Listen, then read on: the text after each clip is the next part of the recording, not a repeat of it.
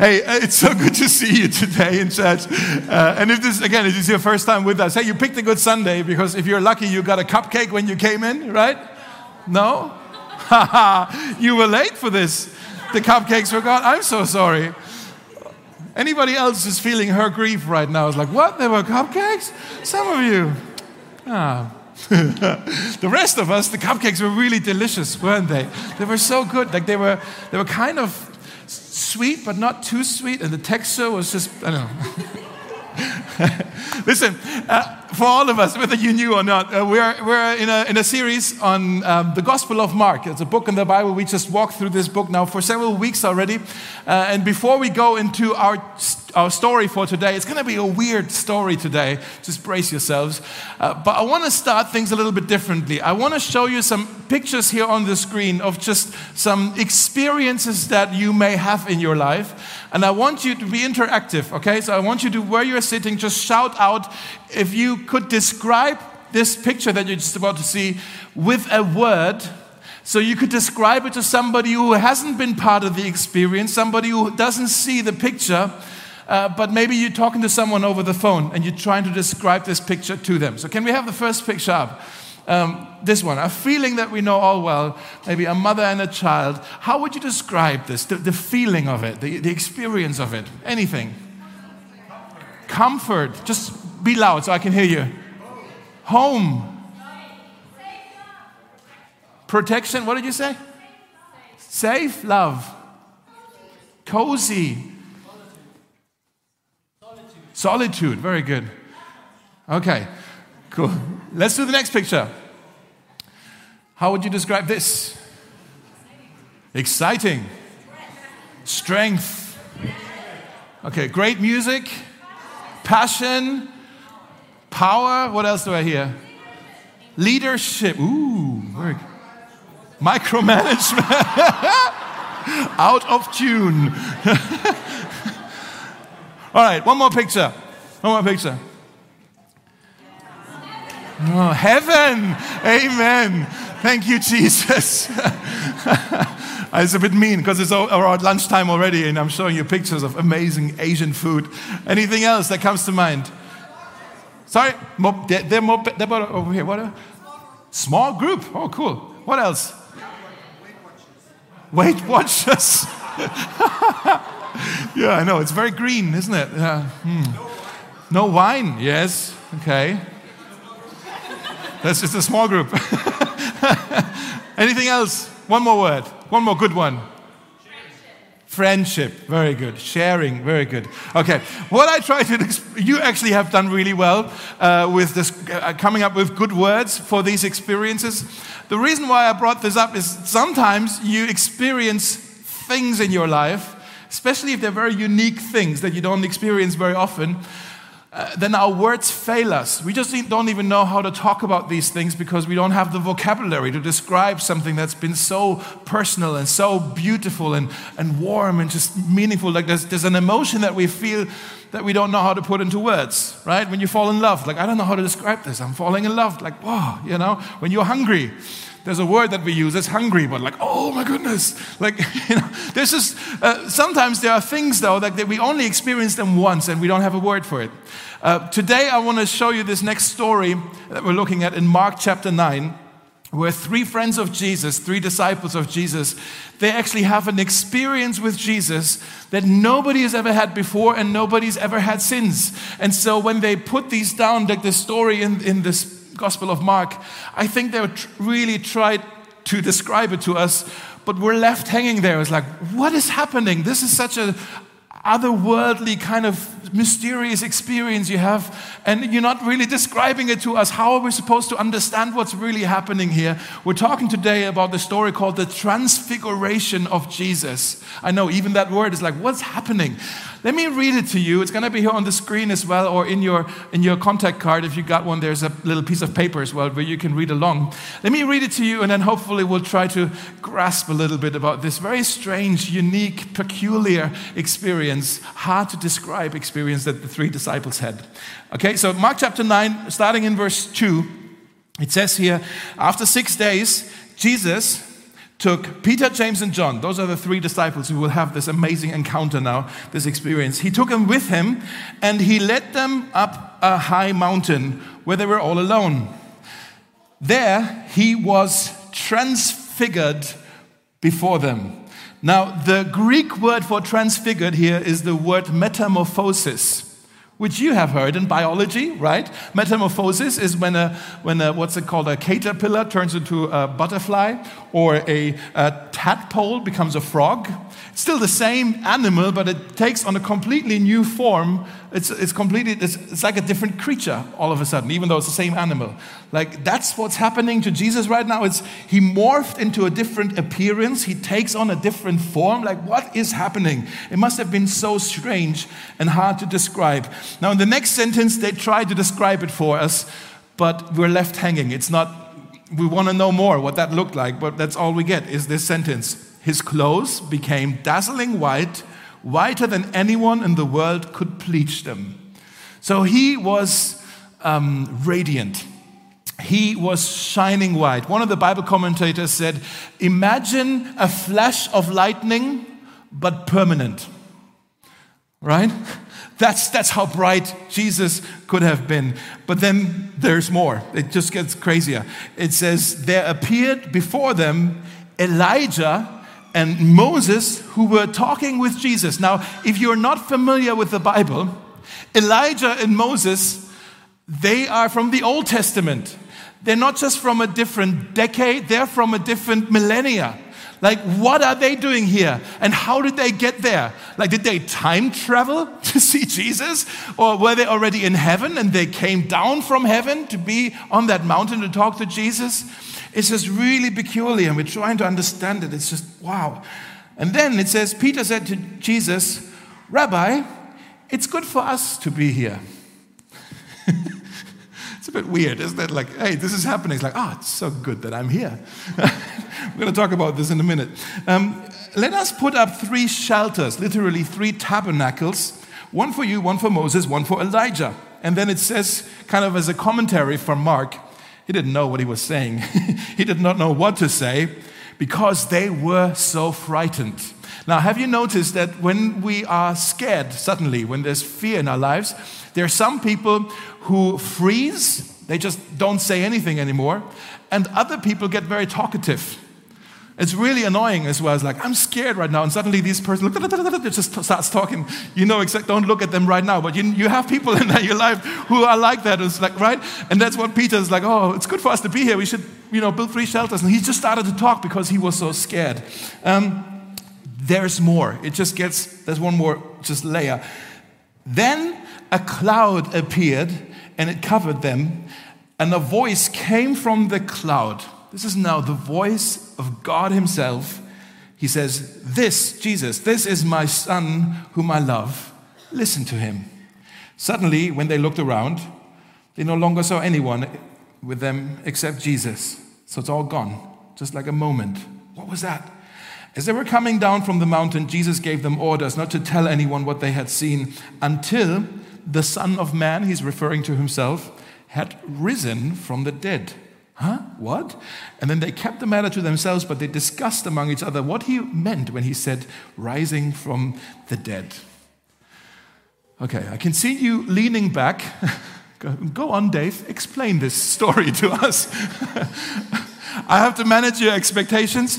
This is a strange story, and I also got lots of questions about this story. That when I get to heaven, I'm going to ask Peter and James and John and Jesus and Elijah and Moses. I'm going to look for them. It's like, explain this to me. This is a strange event that's happened in Mark chapter 9. Like, I'm, I'm, i have more questions than answers on this, just like you. And so I want to manage your expectations. But I do think I can share some things with you um, on this. And so I want to briefly, before we go home today, briefly give you the three, two, one of the transfiguration of Jesus. We see three friends, we see two heroes from the past and then there is one voice calling us to listen to Jesus. Okay, three friends, two heroes from the past, and one voice speaking. So the three, two, one. Are you with me? So if you want to write this down, the first thing is we can see here three friends who get a glimpse behind the scenes. Three friends, Peter, James, and John, who get a glimpse behind the scenes. Jesus takes them up on a mountaintop. The Gospel of Luke also tells the story, and Luke adds that they were going up to the mountain to pray. And that's something they have done several times. So this wasn't an unusual thing. They was like, hey, let's get away from the masses. Let's go pray. These guys, Peter, James, and John, they have been following Jesus for a while now. They had witnessed the miracles. They had heard him preach. And more and more, they would try to understand who it is they're dealing with here. And oftentimes, they said things like, who is this? Who is this that even the, the waves and the winds obey him? Who is this that he can forgive sins? Who is this man? And more and more, kind of a, an understanding of Jesus started to form as they gotten to know him. And just a few verses before this, actually, Peter, he's the first one to actually say out loud, I think I've got it. I believe you are the Christ. You are the Messiah, the anointed one, the one that came from heaven, that one that we've been waiting for. Jesus, I think you're it. Right? He was the first one to kind of come to that very bold conclusion. And then it says, six days later, Jesus took them on that mountain, as if Jesus was saying, Hey, I can see you've kind of come up with a bit of an intellectual response to me, but I don't just want it to be in your head. I want you to see what you have just said with your own eyes. So I'm going to take you up to the mountain and I'm going to reveal who I really am to you. Maybe you want to write this down. Our deepest encounters with Jesus often happen in the hidden places. Our deepest encounters with Jesus often happen in the in the hidden places, not in the not in the crowds, not you know, he took them away from all the hype and all the attention and all the noise. It's like, hey, let me tell you, let me take you to a secret place. And there I'm going to reveal myself to you. And then it says that he transfigured before them on that mountain. In other words, he revealed his glory to them he revealed who he is. And these three friends got to see the heavenly Jesus. Uh, I need to explain this a little bit because the Bible, it's a bit hard to grasp maybe. What the Bible says, and that's what Christians believe, is that Jesus left the heavens behind and he took on human form. Uh, he took on flesh and blood and then he dwelled among us. That's what it says, John chapter 1. The Word became flesh and He dwelled among us. He lived among us. And, and, and so He took on kind of a human form, and that human form, His humanity, concealed His heavenly form. You see what I'm saying? Like he, he was hiding for the people who, because the flash of lightning that would have been just really crazy. He wanted to become one of us, and so he took on human form. And here it seems, for a moment, he took away his humanity, so people can, could see, like the, the three disciples could see the heavenly Jesus in all his glory. He revealed his glory to them. I know it sounds a bit like Men in Black, right? like here's this alien who came to us and he's he's kind of walking around in a, but he's really somebody else. Like well, it's hard for us to understand, right? It's really hard for us to understand. But the humanity of Jesus is concealed. And, and uh, uh, sorry, the humanity of Jesus conceals his heavenly glory. And in this story, on this mountain, Jesus revealed his glory, and the three friends they get a glimpse behind the scene. They see who Jesus what he really looks like. It's, it's marvelous. Later on, after the resurrection, when the disciples were allowed to talk about this, uh, Peter, he wrote letters. In the second letter, he actually recalls this event and he writes about it. I want to show you here. Second Peter chapter 1, he says, We saw his majestic splendor with our own eyes. The message translation says, We were there for the preview. Isn't that beautiful? We were there for the preview. We saw his majestic splendor with our own eyes when he received honor and glory from God the Father. The voice from the majestic glory of God said to him, This is my dearly loved Son, who brings me great joy.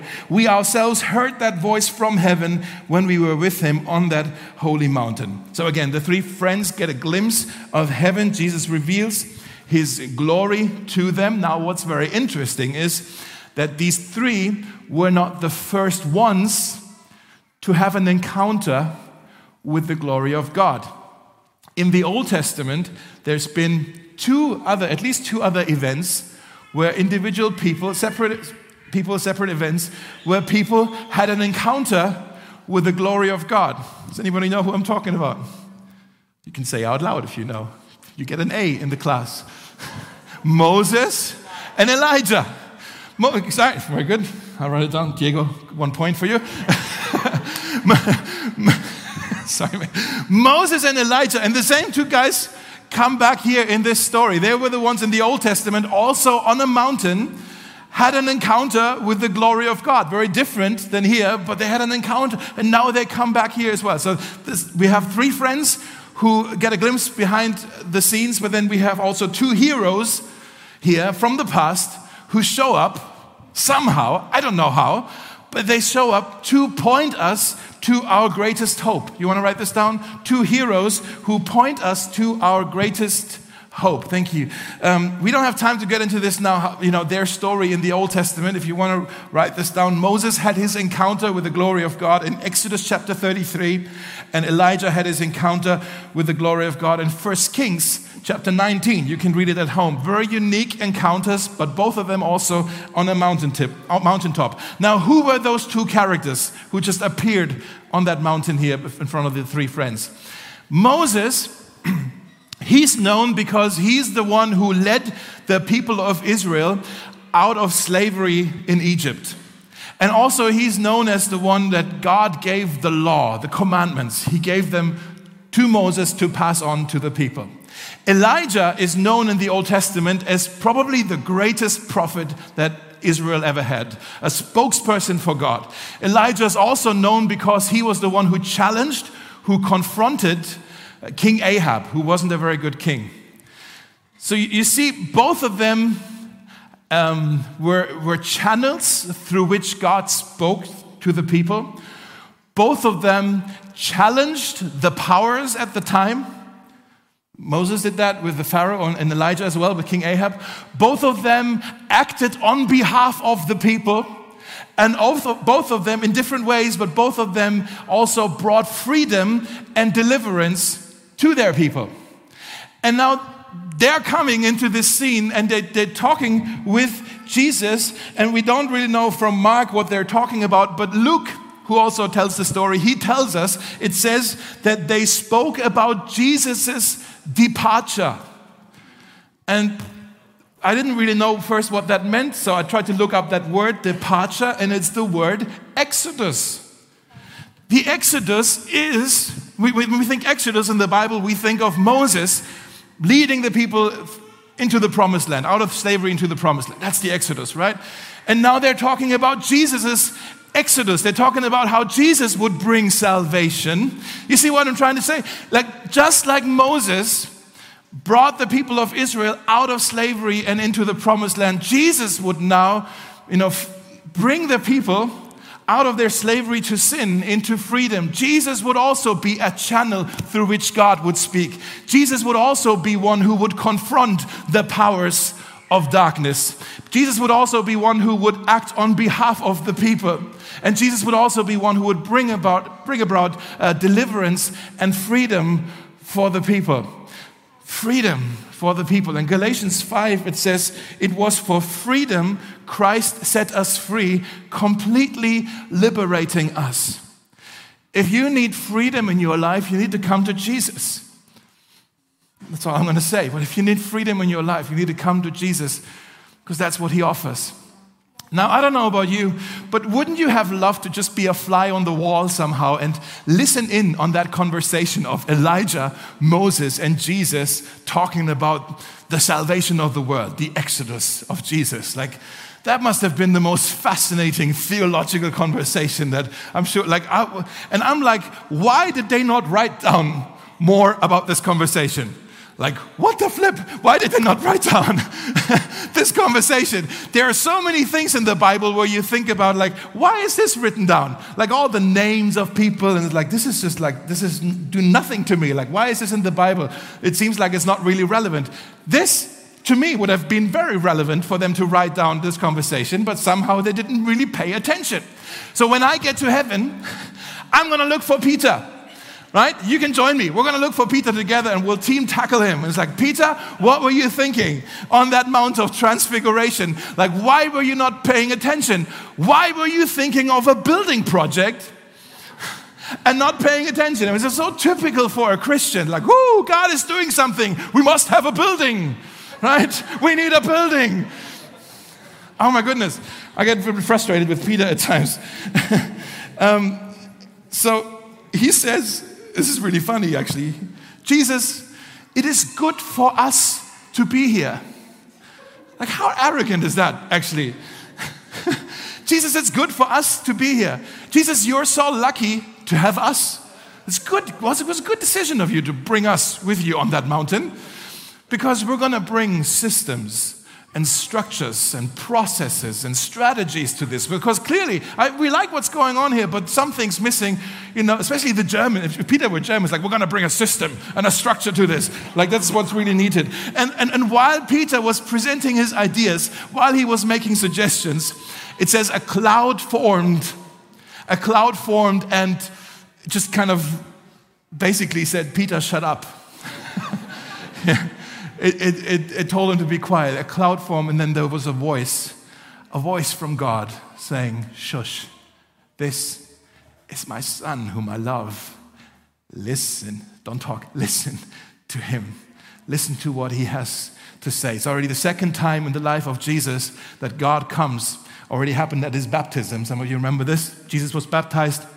A voice from heaven, same thing, he said, This is my son whom I love listen to him. And so that's um, the, the last thing you can write down is a voice uh, comes here, one voice who calls us to pay attention. Three friends who get a glimpse behind the scenes, two heroes who point us to our greatest hope, Jesus' salvation, and then one voice who calls us to pay attention, one voice who calls us to listen to Jesus.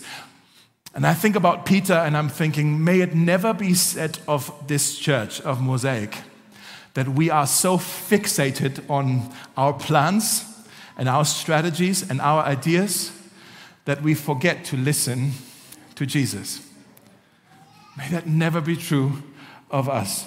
This instruction that God has for them is actually also an invitation for us. It's not just for Peter, James, and John, it's also for us. This is my son. I love him. Listen to him. Guys, I'm wondering, like, why why was this church so blessed? Our church, why was this church so blessed over the last eight years? Like, is it, is it because we've always done everything right? Clearly, we haven't. I think we've done more wrong than right, to be honest. Like this, we haven't always done everything right. But why is there a blessing on this church? There might be a number of reasons, but I think one of the reasons is that this church, from, from the early days on, has always had and preserved a high regard for His Word. Like a high appreciation, a high priority for the Word of God. And we must preserve this. We must fight over this. We must protect this. Maybe you want to write this down. Jesus honors the church that honors His Word. Jesus honors the church that honors His Word. It says actually in, in Luke 11, it says, Blessed are those who hear the word of God and keep it. There's a blessing that is being promised for those who hear the word of God and who keep it, who, who make a big deal out of the word of God. One of the greatest fears I have, can I be honest?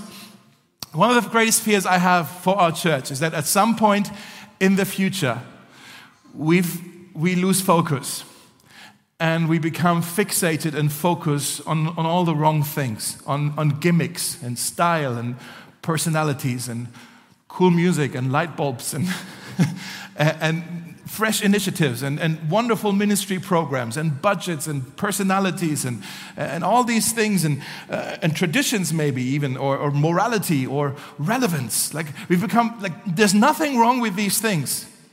But once these things become directive once these things become driving forces for us and we have forgotten how to listen to the voice of Jesus, when we've forgotten how to listen to his word, we'll have to close the doors and go home. We have to close this church. I'm not saying this to be dramatic. I'm just saying I'd rather have no church than a church that has forgotten to listen to his voice. Are you? yeah?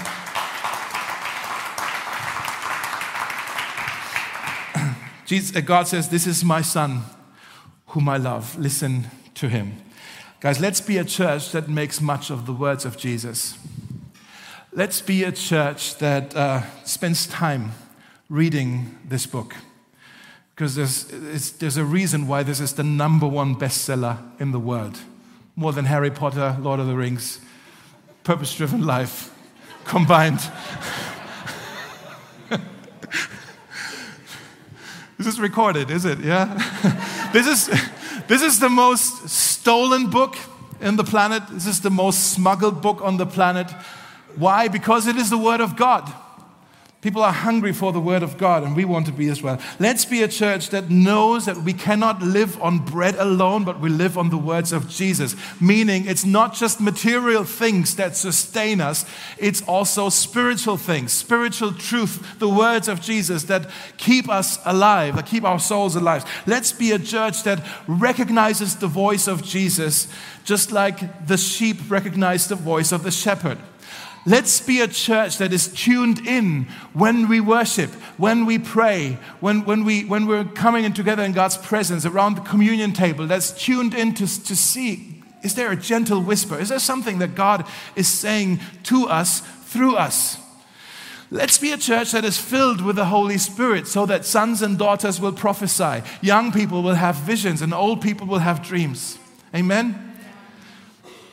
Um, can we all stand together? I want to pray for you in a moment. Let's all stand together. Just as you stand, I want to show you this last verse here on the screen. As, as kind of as the cloud disappeared, Elijah and Moses left the scene again. It says this When they looked up, when the three disciples looked up, they saw no one except Jesus. That's all eyes on Jesus. That's this, this, this, the theme of this series that we're doing on Mark. All eyes on Jesus. That's my hope, my prayer for Mosaic. We'll see no one except Jesus. That's my prayer for you today. Maybe you've come here today. Maybe you're not even sure about what to believe. Maybe you've heard bits and pieces about Jesus and you're not really sure where you're at with your own heart, your own spiritual journey. That's my prayer for you that you will see no one but Jesus, that He would actually also reveal Himself to you. Maybe not as dramatic as it happened for Peter, James, and John. That would be amazing. But I think that was a one time event that only happened for them. I'm happy for them. Most of the times it happens in other ways, but still as real and still as personal. Still as tangible sometimes as well. I pray for you. Like if, if you're not, if you don't know Jesus yet, I pray that maybe even now as we come and sing one more song that, that you would meet with Jesus in a very personal way. So, can I pray for that to happen for us, for that, that focus? Okay, Jesus, we thank you uh, for, well, that very strange story of your transfiguration that we, we're not really sure quite what to do with it because it's so mysterious and hard for us to, to grasp because we weren't there. And just three people who described it for us here in this, in this chapter with very little words. Uh, we thank you that there's, there's truth for us in there that we can cling to, that uh, Jesus, you are the Son of God the beloved Son of God, and God calls us to listen to you. And so we want to make that a priority in the future of this church, Lord. May you always have the first place, the final say, the, the loudest voice uh, in, in, this church, in every decision, in every conversation, in every, in every prayer meeting, and in, in every worship service. We may it always be for you, about you, and to you, Jesus. We, we long to have more of a hunger for your voice Help us to need you as help us to want you as much as we need you. Help us to want you as much as we need you because we need, do need to hear from you um, to, to navigate life going forward. I want to pray if there's someone here in this room today who, who maybe doesn't know you in a personal way, that Lord, would you reveal yourself to them? Today, right now, Lord, would you come and just fill their hearts, fill their minds, fill their thinking with the reality of you? Do that in a way that we know only you can do it. You know them better than I. I don't want to dictate how you're going to do this, but you will find ways to every heart in, in very unique ways. So make it as personal uh, and as unique for, for some of the people with us today. We honor you, Jesus. We worship you. We're excited about all that you have for us in the future. In Jesus' name, amen. Amen.